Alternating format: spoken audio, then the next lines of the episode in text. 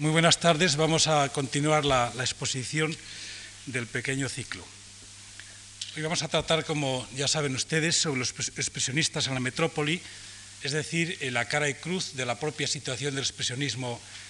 berlinés en general y en concreto del propio puente. En La belleza de la metrópoli, una obra de 1908 de un autor interesante sobre la, la visión y la historia de la ciudad de Berlín,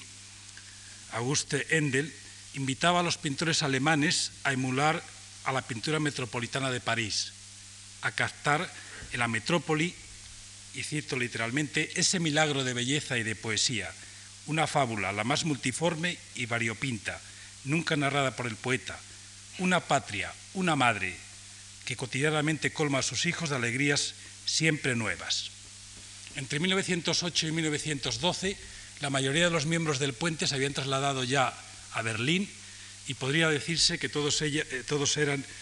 eh, hijos adoptivos de la ciudad y estaban plenamente integrados en la vida artística de la misma. Los vínculos artísticos, como se sabe muy bien, eh, solían estar o solían casi siempre depender de la galería de Aresturm, de Herbert Walden, es decir, del ala del expresionismo más moderado en aquel momento en Berlín con relación a otros grupos, como por ejemplo eh, los de la revista de acción, generalmente más radicales. Los antecedentes de la ciudad son bien conocidos en la historia de la pintura y del arte moderno, tanto en el ámbito no solo de la pintura, sino también diríamos de la propia poesía, desde Baudelaire y los poetas franceses de finales del XIX. Tal es así que es muy difícil comprender la situación de la pintura sin atender al mismo tiempo eh, a, la, lírica expresionista, en este caso, como anteriormente a la lírica simbolista o a la lírica fin de siglo. Lo cierto es, en este sentido, eh, que el antecedente del boulevard eh, como metáfora de la vida nerviosa de la metrópoli es también el que está presente en la pintura de los expresionistas berlineses, si bien la interpretación va a ser bastante diferente a los franceses. Un segundo antecedente sería la pintura que se realiza en París en torno a 1910 y más en concreto Robert Delaunay. Como bien se sabe, la Torre Eiffel se convierte en el símbolo y en la guía, la pastora Torre Eiffel, que diría el poeta Poliner, y a partir de ahí es eh, uno de los emblemas del París moderno e igualmente de la pintura dinámica, de la pintura cubista en la vertiente urbana. Ambas cosas la poesía de la ciudad, en el sentido más amplio del término, en el sentido estrictamente eh, lírico y en el sentido pictórico, son presupuestos muy importantes para comprender la situación en Berlín. No obstante, y en este sentido, habría que señalar que todo el arte y toda la pintura de la ciudad durante los primeros años de nuestro siglo siempre es filtrada a través de los diversos eh, diafragmas, modernos, es decir, siempre está filtrada a través de las diferentes tendencias o ismos artísticos. Esto es algo fundamental para mí. De hecho, la ciudad es una figura de lo moderno, no solo en el sentido iconográfico del término, no tanto en cuanto se convierta en tema de la pintura de la lírica, sino en cuanto es uno de los objetos privilegiados y predilectos de la percepción artística moderna a través de esos diferentes diafragmas que son las veladuras que nos ofrecen las pinturas y las, sobre todo las pinturas en el sentido visual, pero también las, de las diversas interpretaciones de la lírica de la ciudad. Es decir, que el tema de la ciudad y la percepción artística moderna serían dos correlatos, al igual que son otras figuras del mundo moderno. No obstante, en el ámbito alemán también encontramos antecedentes nada desdeñables. Para empezar, es llamativo que en Alemania la pintura de arquitectura o la pintura urbana no es tanto una pintura del género arquitectura en su acepción estricta, cuanto una pintura de rostros humanos en la ciudad. Hay una tradición ya en el propio eh, ámbito de la cultura alemana que se remonta a primeros del XIX y que está inserta indudablemente en la dualidad que ya indicábamos el otro día entre la belleza natural y la belleza artificial, que aquí ahora se traslada a una nueva dualidad importante en toda la evolución de la ciudad decimonónica, de la metrópoli en realidad, cuál es aquella que existe entre el campo y la ciudad. Estas dobles oposiciones que eh, siempre están apuntando la tensión que ya indicábamos eh, desde, el primer, desde, el primer, día y que sobre todo estas oposiciones estas tensiones que suelen resolverse con el triunfo de la segunda, con el triunfo de la belleza artificial, con el triunfo de la belleza de la ciudad, en el caso que, que estamos tratando, tiene una tradición en Alemania que se remonta eh, nada menos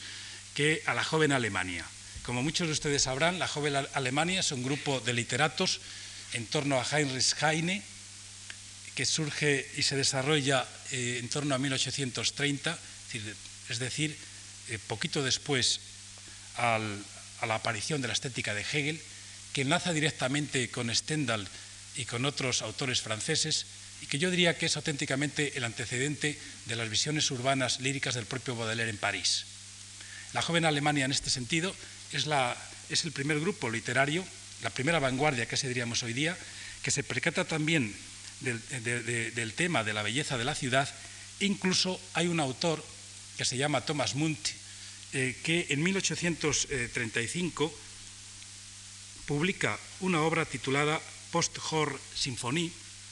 en la que por primera vez plantea esta cuestión. Era normal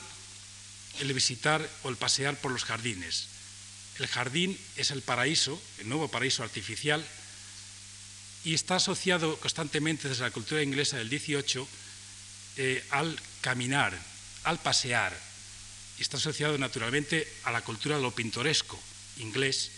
En Alemania tiene una influencia bastante considerable a primeros del 19 y sobre todo los alemanes, como se advierte eh, extraordinariamente en la literatura romántica y postromántica, eran muy aficionados a las figuras del caminar, del pasear, etcétera, eh, como eh, momentos privilegiados de la meditación. Pues bien, cuenta este literato, este novelista, que estando en una ocasión en la ciudad, le invitaron a pasear por un delicioso jardín y sin embargo él prefirió, y así son sus palabras, no pasear por el jardín y visitar a la ciudad misma. Me apeteció mucho más dar una vuelta por la calle,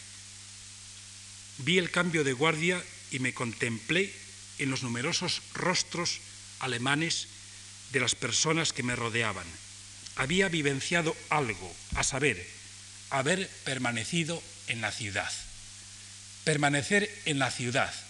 ver los rostros, contemplarse en los rostros, a fin de cuentas, es otra manera diferente de proyección sentimental o de la Einfühlung en la que me refería el otro día.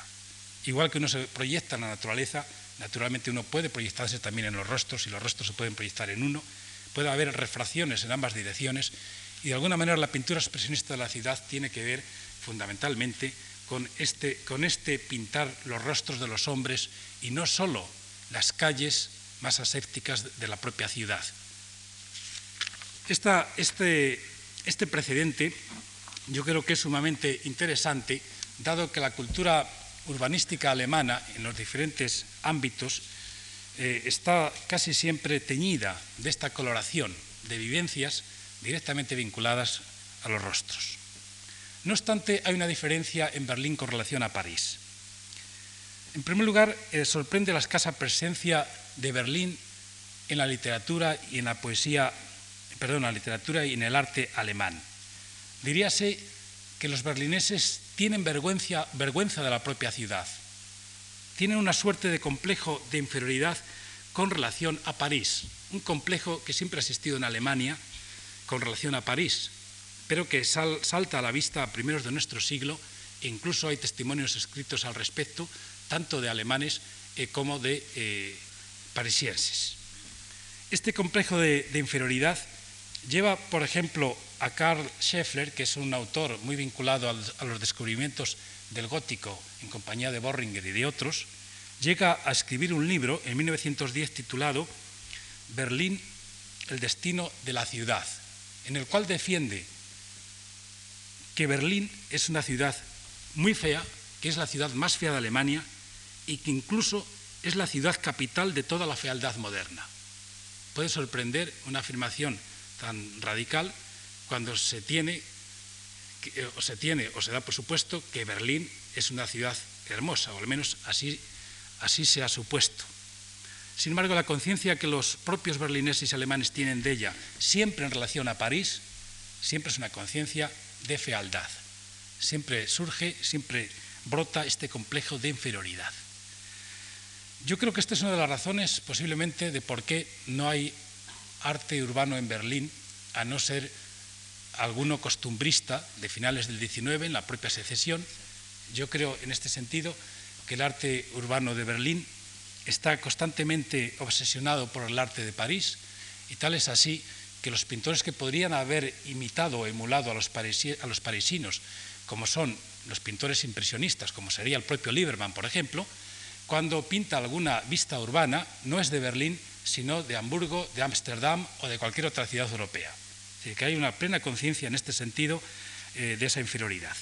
Es decir, diríase pues que Berlín, siguiendo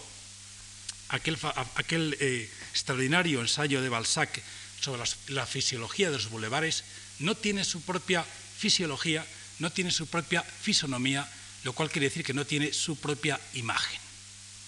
La fisiología de los bulevares eh, creo que impregna a toda la metrópoli fin de siglo, porque a fin de cuentas los bulevares son el emblema, son la representación de la ciudad moderna. Berlín no tiene ese concepto de boulevard, como tampoco tiene, como bien se sabe,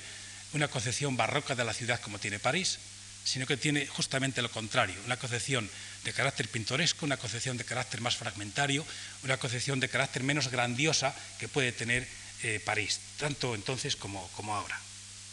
Bien, la situación eh, en este sentido, sin embargo, cambia tanto en literatura como en las artes a partir de los años 10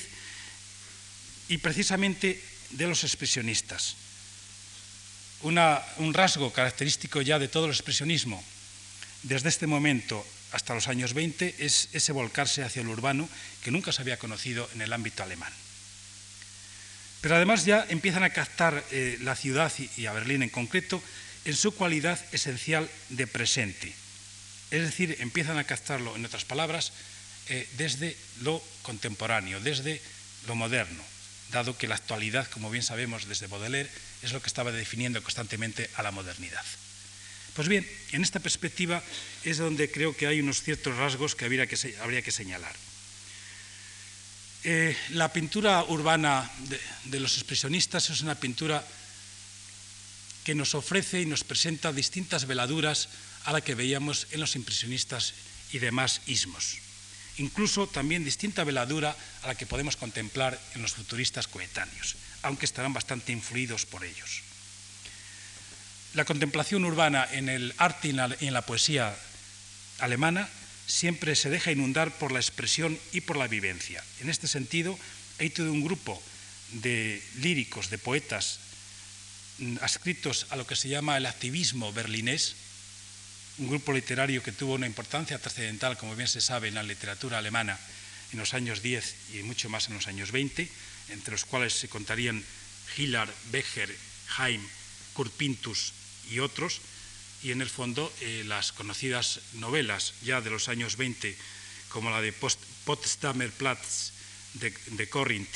o la conocidísima Berliner Alexanderplatz de Deblin, como bien se sabe, serían las últimas manifestaciones, las últimas expresiones en el campo literario de esta lírica de la ciudad berlinesa eh, de los primeros años de nuestro siglo. Al mismo tiempo, la cultura expresionista berlinesa está marcada por eh, aquello que ya señalábamos el otro día como el nerviosismo de la gran ciudad. Eh, piensen en el ensayo muy sintomático de Simmel, titulado Las grandes ciudades y la vida del espíritu del año 3, en donde nos plantea por primera vez el tema de la ciudad en la acepción actual del término, en la acepción de la excitación, del nerviosismo, incluso también en la acepción, como veremos, eh, de la despiadada objetividad y racionalidad de la misma y otras características eh, similares. Eh, en esos mismos años, otro autor alemán titula una obra Nerviosidad y cultura, o carácter nervioso y cultura. Yo creo que todo, todo este clima es el clima que vamos a ver también traspuesto de un modo o de otro a la pintura expresionista y a la lírica. En segundo lugar, eh, en los aspectos iconográficos. Ludwig Maynard, un pintor del cual después veremos alguna imagen, está tan entusiasmado en 1914 con el tema de la ciudad que se le ocurre redactar una suerte de manifiesto titulado Instrucciones para pintar la gran ciudad. Voy a permitirme leer unas frases de este manifiesto, escrito en unos tonos muy próximos a los del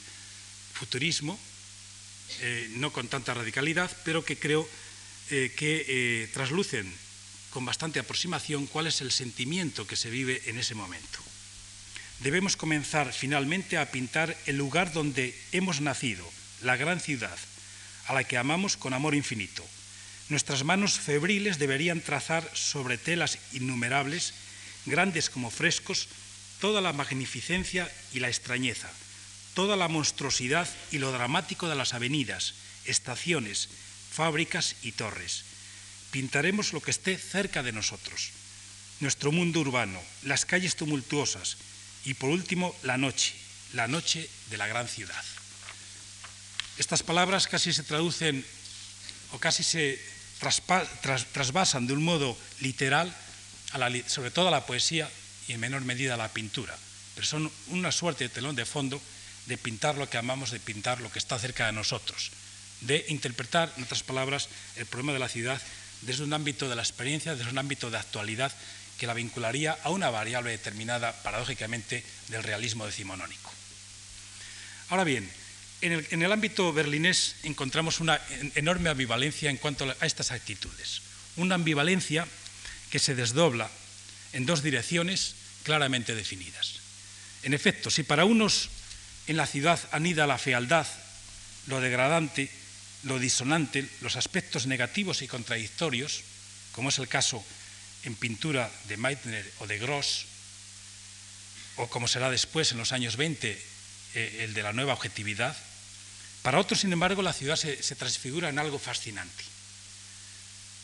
En misteriosa efervescencia, según una expresión del periodo. Y este será el caso del propio Endel, de Hillard o de Theodor eh, eh, Deubler, y entre otros también del pintor Kirchner y de Macke. Pues bien,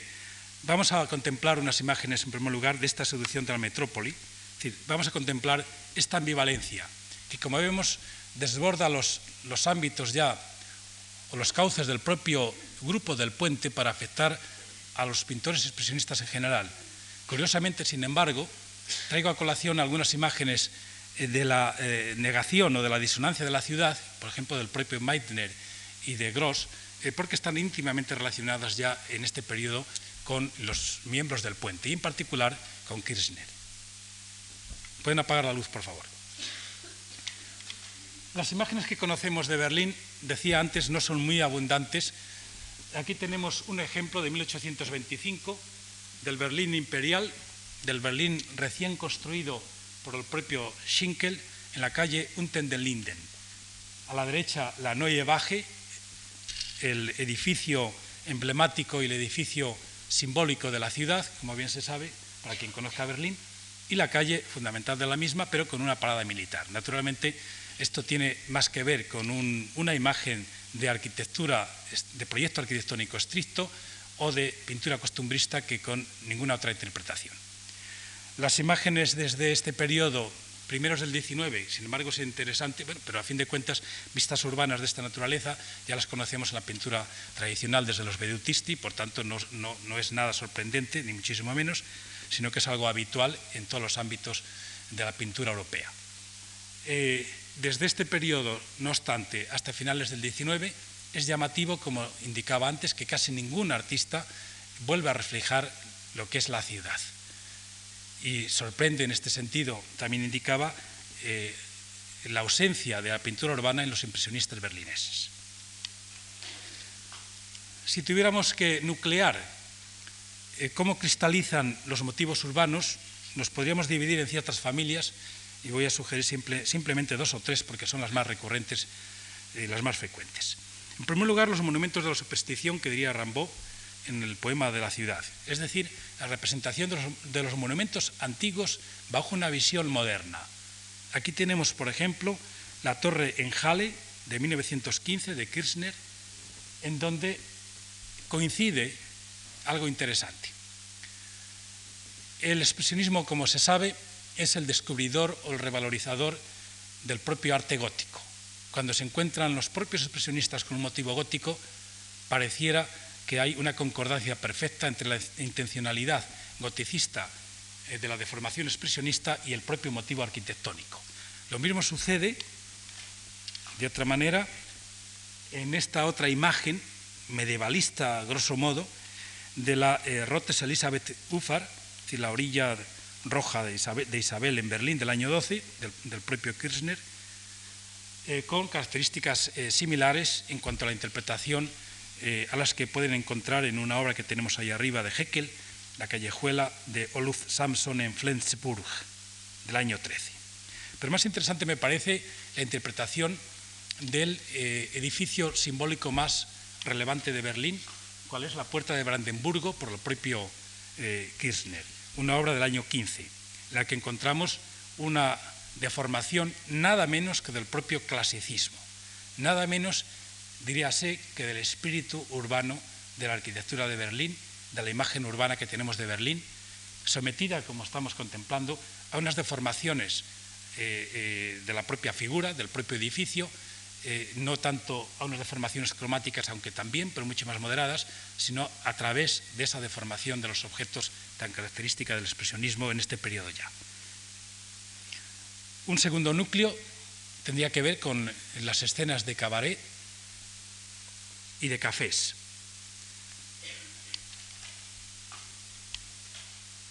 Un motivo como este, baile de negros del propio Kirchner del año 11, remite inmediatamente a una tradición que ya conocemos bien, en Degas y en el propio eh, Seurat y en otros pintores de finales de siglo, que duda cabe. Incluso tanto en Kirchner como en otra de Maque, ballet ruso del año 12, estamos viendo que los enfoques espaciales son muy similares y, muy, bueno, muy, con una influencia evidente del propio, del propio Degas. Sin embargo, lo que varía, lógicamente, es la interpretación colorística, no tanto la, deformación de las figuras, etc. Y también lo que varía es el ritmo que se imprime, un ritmo mucho más dislocado, diríase, eh, mucho más eh, suelto que el ritmo que encontramos incluso en el propio Seurate. Bailarinas del propio Kirchner del año 10 del año 20, una obra muy seguro influida por, las coetáneas eh, danzas de Matisse, etc.,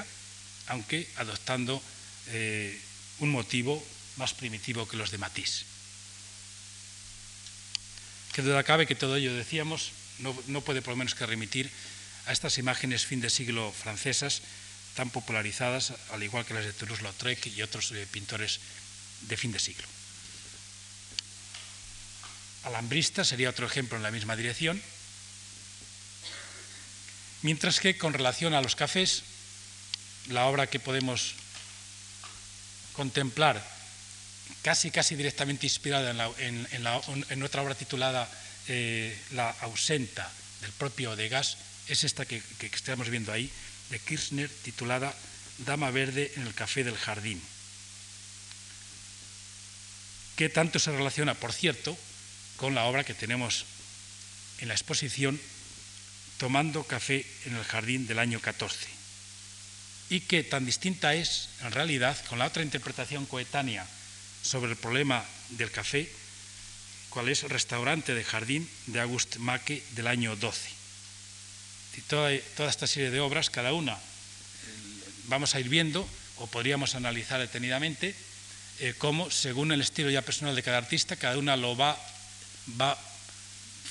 lo va filtrando va interponiendo su propia veladura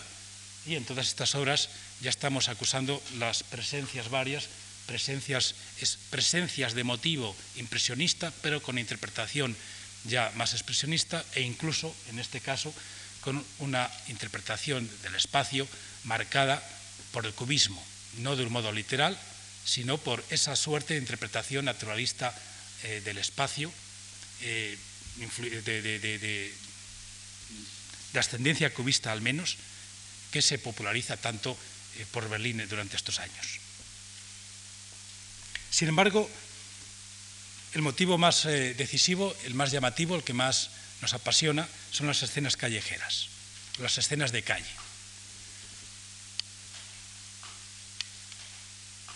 Escenas de calle como esta, que es la primera de Kirchner del año 8, titulada La calle. Una pintura todavía interpretada bajo la óptica literal de la cultura de los ojos, es decir, de la cultura cromática del expresionismo incipiente, con una concepción espacial naturalista y con ciertos residuos del simbolismo fin de siglo. En el fondo, esta pintura de Kirchner no puede eh, estar por menos que impactada, impactada y tal vez más que impactada por esta de Monk, Atardecer en la calle del año 1892. Ya señalé el otro día la enorme influencia y el atractivo que ejercía Monk sobre los expresionistas. Estas escenas eh, urbanas también de Monk son muy conocidas en el periodo y yo creo que sirven al menos de inspiración para los, segundos. Escenas en la calle del año 1913 que tenemos colgada ahí arriba. Yo creo que es eh, una de las obras todavía de transición, una obra más marcada por, la cultura cromática de los ojos que por la cultura espacial de las versiones posteriores, pero que nos plantea ya de lleno qué sucede con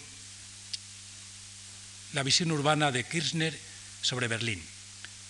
A este respecto es curioso que ha habido como dos tendencias interpretativas y todavía en la actualidad está discutiéndose bastante sobre ello. Hasta 1933, la visión, la visión que se tiene de las pinturas expresionistas es una visión positiva. Es una visión donde se realza mucho más la seducción que, provoca la ciudad que los aspectos negativos de la misma. Sin embargo, desde entonces y hasta nuestros días, ha habido una tendencia a interpretar todas estas imágenes urbanas desde el lado de lo negativo, desde el, lado de que la condición natural de la metrópoli moderna es una condición próxima a la alienación, próxima eh, al desarraigo y a otras sensaciones similares. En este sentido, la pintura de, de Kirchner también ha sido interpretada, como no podía ser menos, desde esta actitud negativa ante la ciudad. No obstante, hay que señalar que el propio pintor opinaba algo bastante diferente. En diversos testimonios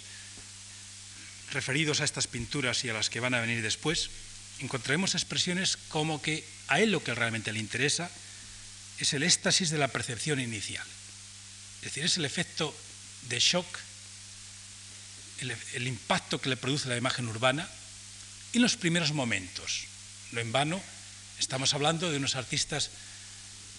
que al menos desde el punto de vista del, simulacro quieren ser instintivos, quieren ser espontáneos y por tanto no permiten que la reflexión invada excesivamente la vivencia. Por consiguiente, la visión urbana es una visión instantánea, es una, una visión de shock. El shock es una experiencia estética moderna urbana también muy conocida, que culminará posteriormente en los dadaístas, pero que ya empieza a prefigurarse en la propia poética del expresionismo, sin lugar a dudas. En otro momento, en el año 1913, señalará, el placer sensible en lo que se ve es el origen de todo arte plástico desde sus orígenes. Perdón, es el, sí, es el origen de todo arte plástico desde sus comienzos. Por último, nos hablará también en, otras ocasiones del, placer sensible en lo que vemos. En realidad, estas afirmaciones, esta concepción del placer sensible en lo que vemos, tiene que ver una vez más con la actitud dionisiaca que señalábamos el día pasado, al igual que, que, no puede por menos que relacionarse con, una vez más, la cultura cromática, de la cultura expresionista de los ojos. Por último, la, cita final está referida a las distorsiones. Las llamadas distorsiones, que todavía no apenas aparecen en esta obra, que se insinúan, pero que será el motivo central de las que vamos a ver después, Las llamadas distorsiones están generadas instintivamente por el éxtasis de lo que he visto y de lo que es visto. precisamente esta es la distorsión que ya empezamos a contemplar desde estas obras. Este es un grabado y lo he puesto adrede para entender algo fundamental. Cómo la obra, eh, eh, urbana de los expresionistas se va llenando de figuras, se va ocupando, cómo se va generando una suerte de enorme horror al vacío, de agolpamiento, que tiene que ver, claro, con esa atracción de las multitudes inicialmente y con esa eh, obsesión por ocupar todo el espacio urbano a través de los personajes y no de la arquitectura. Este grabado en este sentido de Kirchner es bastante indicativo al respecto. Se titula, por otra parte, Escena callejera en el escaparate del año 14. Eh, ya plantea un motivo interesante eh, de lo moderno, cuál es el escaparate, que sin embargo posteriormente no retoma ninguna de sus pinturas, pero que podemos encontrar en las de Maque, como esta conocidísima tienda de sombreros del año 13. Démonos cuenta que el escaparate es una de, los, de las subespecies de, las figuras de lo moderno en la ciudad. Tal es, así eh, que en 1909 el grupo de arquitectos y diseñadores, eh, el Breckbund, eh, lanza un concurso sobre escaparatismo se reflexiona durante esos años y se encuentran artículos, los primeros artículos posiblemente sobre el tema del escaparate, y el año 13 hay incluso un ensayo bastante llamativo sobre el mismo. El escaparate en este momento se convierte en la tradición bodeleriana y la tradición que también ha analizado Benjamin, en un auténtico microcosmos de la mercancía en la gran ciudad. Eh, recuerden algunos, y conocerán con toda seguridad, eh, cómo ya eh, Benjamin analizó eh, las ferias universales, las exposiciones universales, como la propia exaltación de la mercancía, hoy se trasladaría a cualquier tipo de, recintos, y el escaparate como la exaltación íntima de la propia mercancía. En ese sentido, el escaparate se convierte en una puesta en escena, por un lado, de la mercancía y por otra parte, en una meditación estética. el escaparate, yo creo que eh, con el escaparate y con esta pintura del escaparate se origina toda una tendencia del pensamiento moderno posterior y la sensibilidad posterior, eh, cuál es la llamada en nuestros días estética de la mercancía. yo creo que en este sentido Maque sería el autor eh, más, eh, más interesante, mucho más desde luego que, que los propios miembros del puente, en esta fascinación del escaparate que además vean que se produce a través de un encuentro entre el escaparate y el transeúnte solitario. Transeúnte solitario que de nuevo se relacionaría en cuanto solitario, en cuanto personaje aislado que contempla, ¿eh? en, cuanto, en cuanto el boyer, eh, con eh, las propias actitudes del flaner bodeleriano, en este caso no relacionado, no vinculado a las otras personas ni a la, visión de la, a la visión de la ciudad, a la visión de la calle, sino a la percepción y a la concentración, casi a la meditación a la mercancía. Pues bien, este tema de la moda, o el tema del escaparate, perdón, nos está planteando en el fondo el tema de la moda.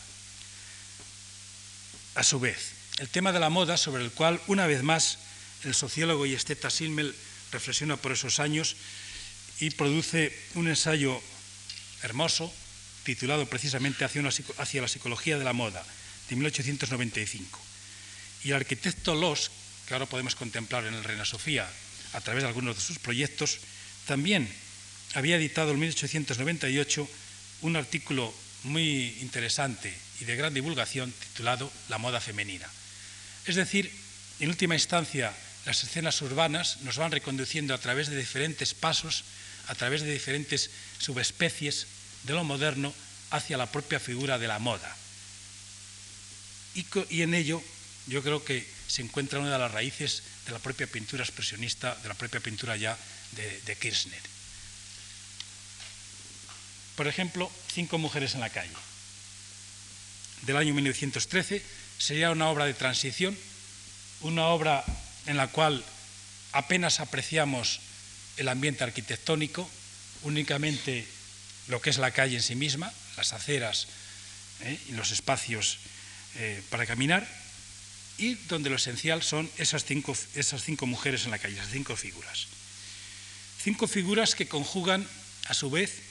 el tema de la moda por un lado y por otro, el auténtico elogio del maquillaje. El elogio del maquillaje, que se percibe a través de los rostros como es natural, a través de esa uniformidad, a través de esa unidad del, del grano de la cara, como diría o había dicho también Baudelaire unos años antes, es en el fondo de nuevo y una vez más una constatación del permanente enfrentamiento que encontramos en la cultura urbana entre la belleza natural y la belleza artificial. El elogio del maquillaje se identifica, de hecho, con el triunfo una vez más de la belleza artificial frente a la belleza natural. Es esa suerte de gusto por el ideal y la perfección, pero al mismo tiempo la conciencia o la conciencia de lo frágil y fugitivo que es el tema de la belleza en la mujer, igualmente que es en lo moderno en general. se convierte el elogio del maquillaje para mí en una auténtica eh, exaltación de la hipótesis bodeleriana de lo moderno en cuanto a lo fugitivo, lo transitorio, lo que no dura, y el ansia, por otra parte, de recuperar una, una suerte de ideal de perfección a través de la belleza artificial, igual que los neoclásicos intentaban alcanzar un ideal de perfección a través de la belleza natural. Sería la cara y la cruz del ideal de, del perfección del cuerpo humano que había quedado pendiente desde el clasicismo y que aquí se planteaba términos completamente diferentes. Pues bien, desde esta perspectiva es desde la que eh, los personajes en, en toda la pintura expresionista se convierten ya desde ahora en algo inesencial. Ya no podemos descubrir con facilidad o no podemos distinguir fácilmente los rostros de los personajes o se presentan tan estilizados eh, que eh, van perdiendo índices de reconocimiento personal. Se convierten, por tanto, en una objetivación de algo y el personaje ya está actuando eh, de una manera un tanto pues, alienada en realidad, con relación a su personalidad. La calle Leipzig con tranvía eléctrico es uno de los ejemplos donde las figuras pasan aún siendo importantes, pasan a un segundo término y se ven envueltas por la agitación de la calle, por el movimiento del tranvía, en un motivo eh, absolutamente futurista. Futurista como punto de partida, pero no como terminal, dado que el terminal siempre, esa introducción de la coloración, en este caso crepuscular, ese movimiento ya de los espacios, eh, que como luego, luego, veremos, no es un movimiento eh, que pretende una objetivación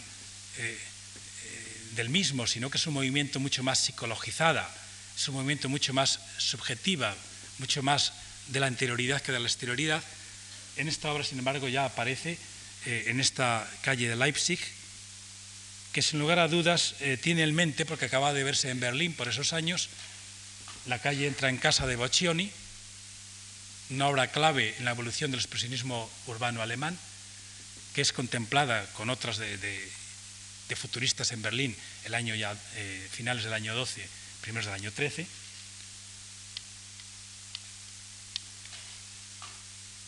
La Friedrichstrasse, también del propio Kirchner, que sigue planteando el mismo problema, pero sin embargo ya con unas variables notables. Para que veamos incluso el contraste entre la realidad y la ficción, y para demostrar que, evidentemente la pintura es una ficción que poco tiene que ver con la realidad, bastaría contemplar una imagen coetánea del cruce, del cruce entre Unten den Linden y Friedrichstrasse, tomada eh, de los años 10. Pero además, la imagen que acabamos de ver, como ficción, no se puede desligar de esta de Russolo. Démonos cuenta, por ejemplo, que la primera imagen En la primera imagen concurren dos eh, eh, grupos de personajes claves, las figuras humanas o de motivos, las figuras humanas, y por otro lado las ruedas de los automóviles que asoman y que en alguna otra versión similar a esta hay también una multiplicidad del automóvil, de la simulación del movimiento, que sin lugar a dudas tiene muchísimo que ver con estos dos motivos. El movimiento de una figura, el movimiento propio de, un futurismo como es en este caso Rusolo, que sin embargo es, futurismo, es futurista parcialmente, tanto en cuanto la descomposición del movimiento de la figura no afecta para nada a la tridimensionalidad del espacio y a la concepción tradicional, a no ser en cuanto que la figura se repite. En cuanto hay una seriación de la figura, está afectando al espacio, pero la figura, sin embargo, se mueve en un espacio completamente normal. Bien, este es, este un elemento que, creo que tiene una influencia directa en, en Kirchner, y el otro es el propio movimiento del automóvil que encontramos en Russolo, en esta obra y en otras similares, donde también se produce la secuencia de la imagen repetida del automóvil. Pues bien, volviendo hacia atrás, esta imagen de Kirchner es mucho más compleja que las anteriores. Es una imagen que asume ya plenamente, por un lado, la propia cultura expresionista, del cromatismo, de la deformación de las figuras, que no es propia del futurismo, sino directamente vinculada, como bien sabemos ya, al expresionismo, de ese alargamiento de todo ello y a su vez del componente espacial nuevo que se introduce que empieza a alterar mucho más sustancialmente los problemas de perspectiva o la, la, conjugación o la simbiosis entre la distorsión de las figuras y la distorsión del propio espacio. Aún es, no obstante, aún es una distorsión tanto del uno como del otro, bastante moderada si lo comparamos con otras obras posteriores o la de otros pintores, pero ya se insinúa una suerte de síntesis de influencias varias, pero síntesis muy personal, muy subjetiva, que es lo que realmente está caracterizando siempre al expresionismo berlinés. Porque a partir, ya lo veíamos también, primero es una síntesis con elementos fobistas, ahora nos encontramos con una síntesis con elementos eh, cubistas y futuristas, pero con ese toque tan peculiar que lo hace inconfundible.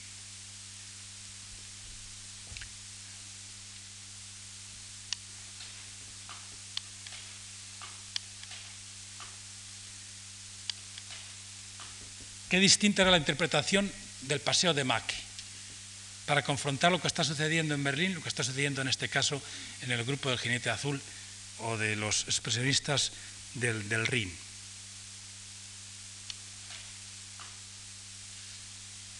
Kirchner, Mujeres ya en la calle o en la plaza Potsdamer del año 13. Un primer, eh, una primera obra gráfica, casi casi un ensayo de lo que va a significar la gran composición que realizará poco después, y una imagen a su vez de lo que es la Potsdamer Platz en 1910.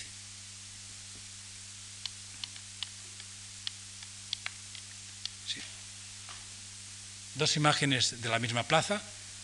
que es la Potsdamer Platz, en realidad es la, la plaza neurálgica de Berlín, el lugar futuro de las intervenciones urbanísticas la Puerta del Sol, en otras palabras, en aquel momento de Berlín, sobre la cual se realizarán los diferentes proyectos urbanos y, arquitectónicos del Berlín de los años 20. Esta plaza es la que se convierte en objeto privilegiado de la pintura más importante que nos ha ofrecido Kirchner, la composición incluso de formato más grande, 2 metros 50, eh, me parece de alta aproximadamente, por uno y pico, un formato desproporcionado con los cuadros habituales de Kirchner, y en la que creo que se manifiesta realmente eh, la síntesis de toda la visión urbana del propio Kirchner. Quisiera señalar eh, en, este, en este sentido varios aspectos. En primer lugar, las pinturas urbanas de Kirchner van evolucionando desde el problema de la calle de día hacia la contemplación de la calle por la noche. Y es la fascinación por la noche que decía Meitner, la que más le interesa, eh, como, eh, fascinación vinculada indudablemente al tema de la sexualidad callejera que ya se conocía en Berlín en aquel periodo. Es curioso a este respecto que desde el punto de vista legal la prostitución estaba prohibida en Alemania y sin embargo estaba consentida en las calles y no es tampoco casualidad que las calles sobre las que insiste constantemente Kirchner en estas escenas de noche sea pues la Leipziger Straße sea la Friedrichstraße y sea la Potsdamer Platz, que eran las calles más concurridas en este sentido. Por tanto, el motivo que, eh, duda cabe tiene que ver con esta cuestión, con una interpretación de la calle eh, como un lugar de, de tolerancia y unido además al concepto bodleriano de la belleza fugitiva de aquella, de aquella conocida poesía y bellísima poesía de A un transeúnte. La fugacidad de la belleza vuelve a plantearse una vez más, en este caso vinculada no tanto al tema del sexo en el sentido explícito, sino más bien a la erotización ambiental de la vida urbana. Erotización a la que está contribuyendo tanto el personaje femenino como la moda, eh, como la iluminación, el enclave urbano, es decir, todos los elementos que configuran el espacio nocturno de la ciudad, todos esos elementos serían los que estarían produciendo esa suerte de erotización. Erotización que se traslada en la fascinación que el propio Kirchner siente por la ciudad en una auténtica eh, estetización difusa de la ciudad. lo, que lo que están planteando estas pinturas es ni más ni menos cómo incorporar cada vez más al ámbito de lo estético, al ámbito de la, vivencia estética, eh, esos, esas diferentes realidades aparentemente contradictorias y dispersas. La fascinación por el conjunto de todo ello yo creo que es lo primordial en este asunto. De esta manera, una vez más, la ciudad como mundo artificial recibe su plena consagración pictórica. Igualmente, sigue vigente aún la cultura expresionista eh, de los ojos, sigue vigente, pero ya se le añade en todas ellas el dinamismo futurista. Se va reforzando progresivamente las distorsiones, se va vinculando la figura con el medio,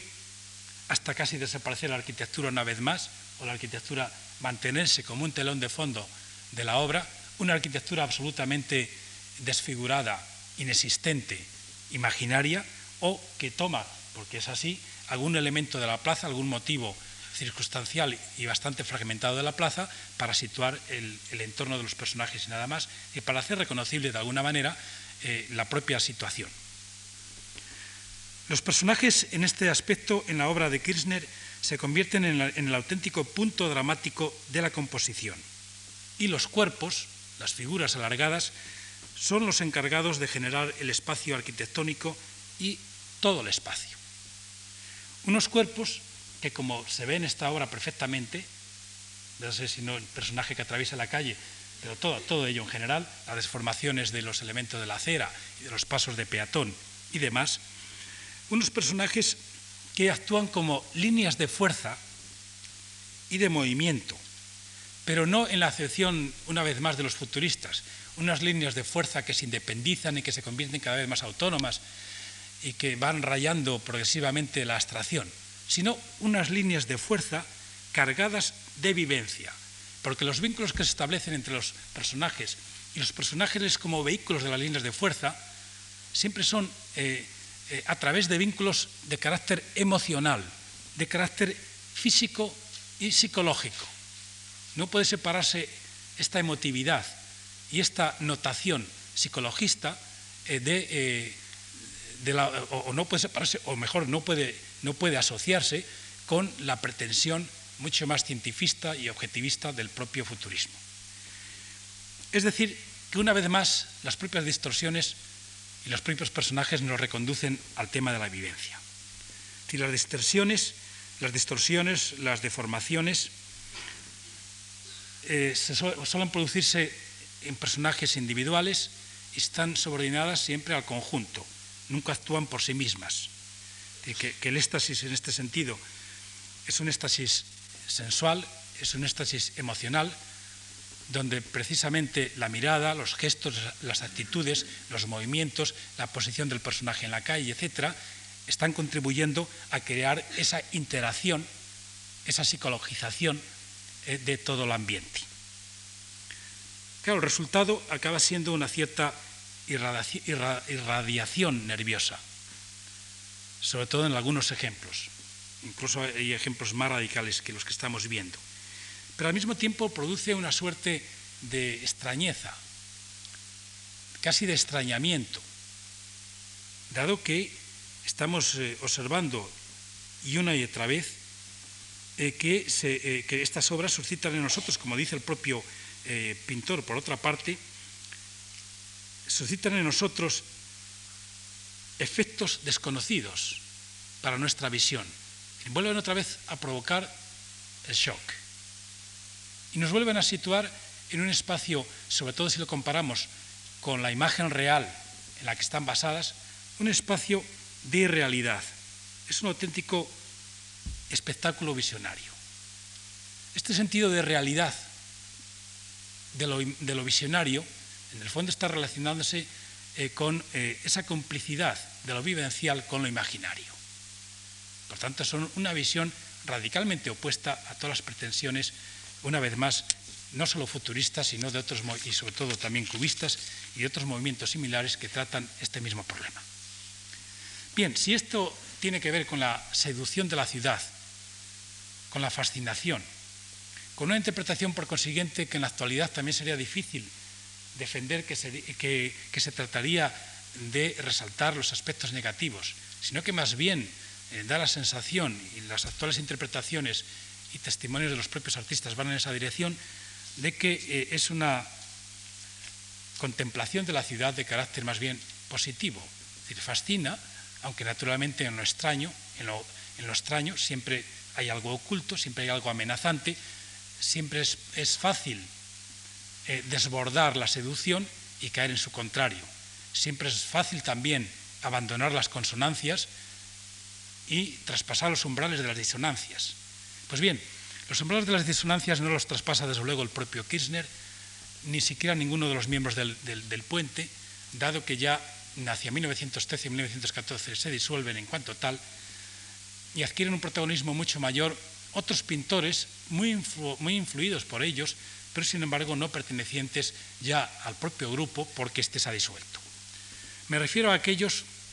que entienden la metrópoli desde lo negativo, que entienden la metrópoli más bien como un lugar de diferencias y contradicciones, que entienden la metrópoli de una manera mucho más tensa,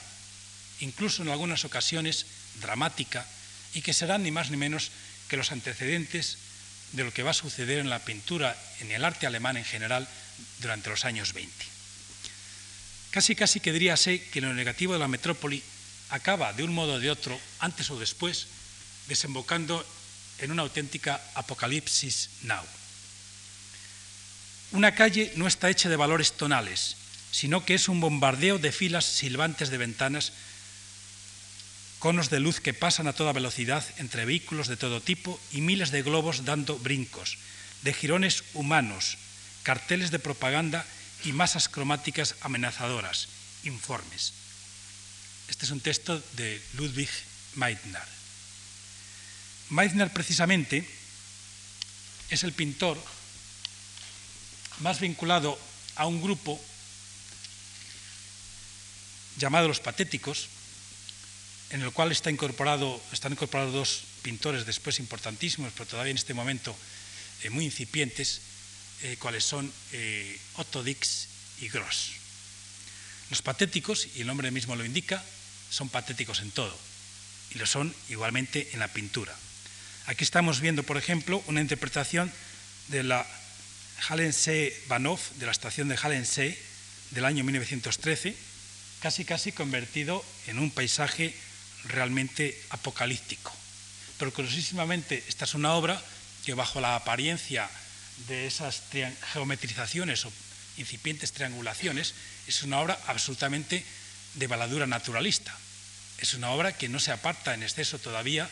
eh, de las interpretaciones impresionistas. Pero no obstante, la diferencia estriba en que si el impresionismo y las veladuras impresionistas se refieren siempre a la luz, como sabemos bien, natural, y bastaría contemplar como recordatorio pues, una obra de Pissarro, La Plaza del Teatro Francés, de 1898, lo que nos encontramos en la obra anterior ya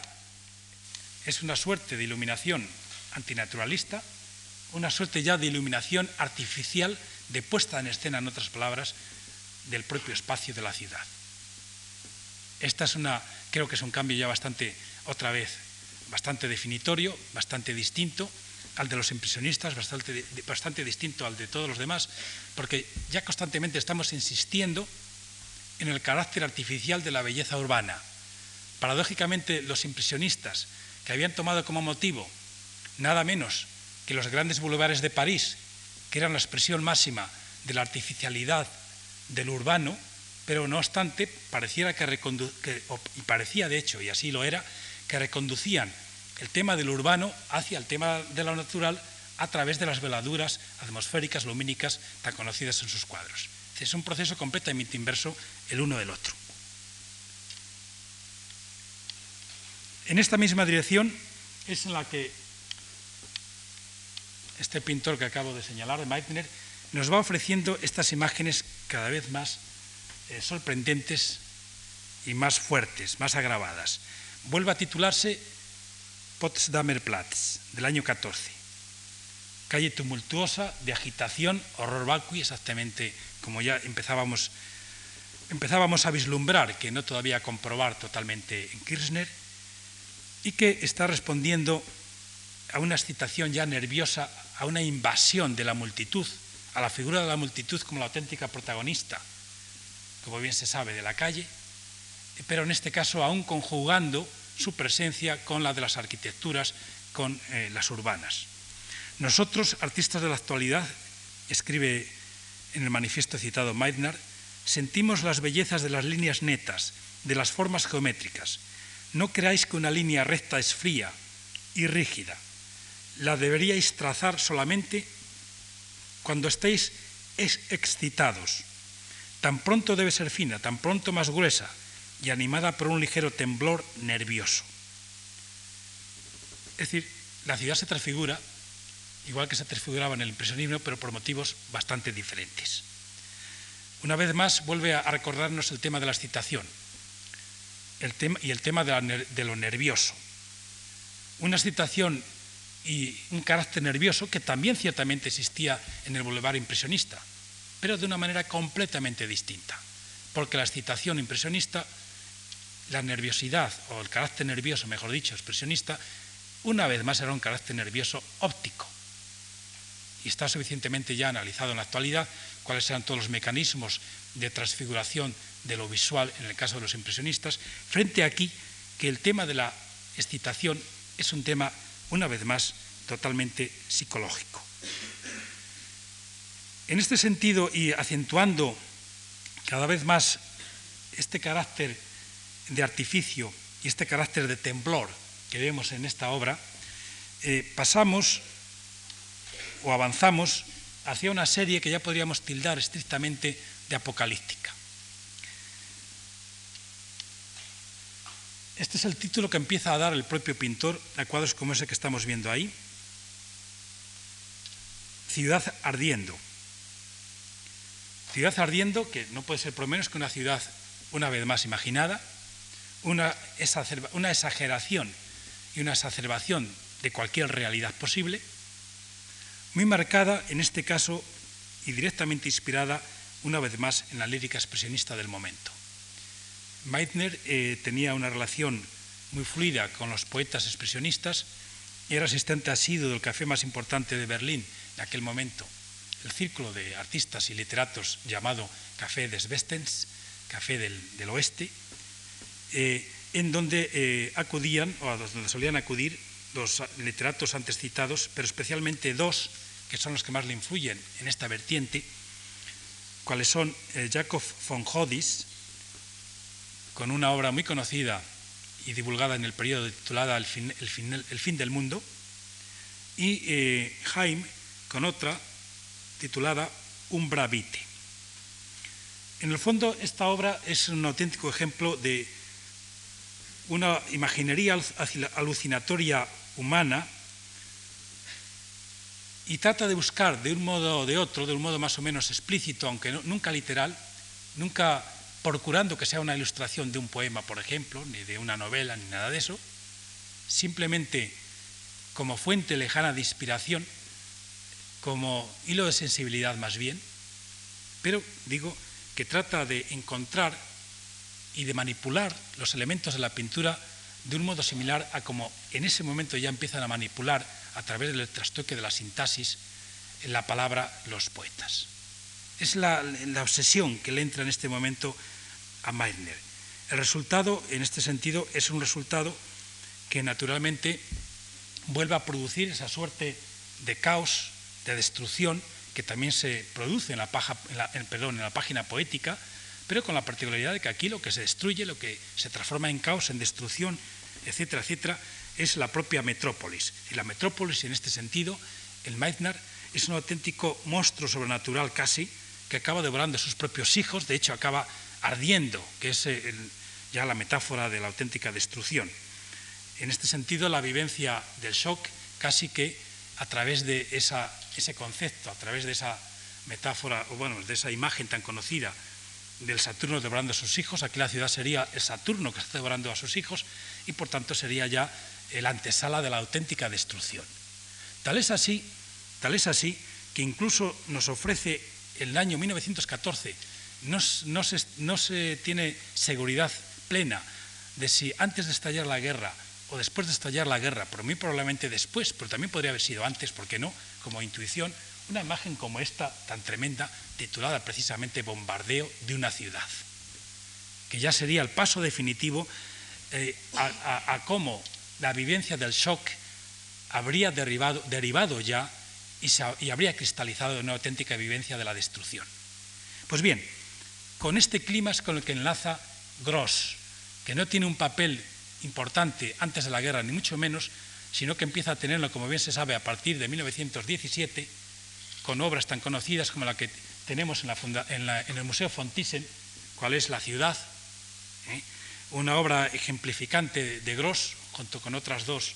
yo creo que son las más indicativas de, ese periodo. La otra se llama Dedicatoria a Oscar Panista,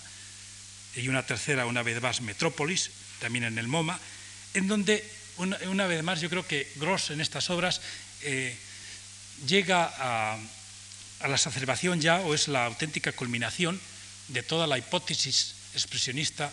del nerviosismo de la ciudad y de la representación pues, pictórica del mismo. Sin embargo, y esto es bastante llamativo, si Gross todavía aquí se sitúa en la vivencia de la ciudad, en este sentido apocalíptico, y de hecho eh, se ha asociado con frecuencia su obra eh, con, todas las eh, tendencias barrocas y las tendencias también de la decadencia y demás. Sin embargo, digo que en muy poquito tiempo, entre 1917 y 1918, hay un cambio tan sustancial en su pintura que pasa ya directamente de la vivencia de la ciudad a la vivencia de los rostros de los hombres. Veamos si no ya estos ejemplos supeditados a, a la ya no tanto a la vivencia como a la experiencia de la guerra. Unos ejemplos, y son indicativos los dibujos, posiblemente más que las pinturas, tanto en cuanto que los dibujos permiten enfriar la vivencia, que es lo que aquí acontece, enfrían la vivencia para entrar de lleno en el terreno de la experiencia. Hay una congelación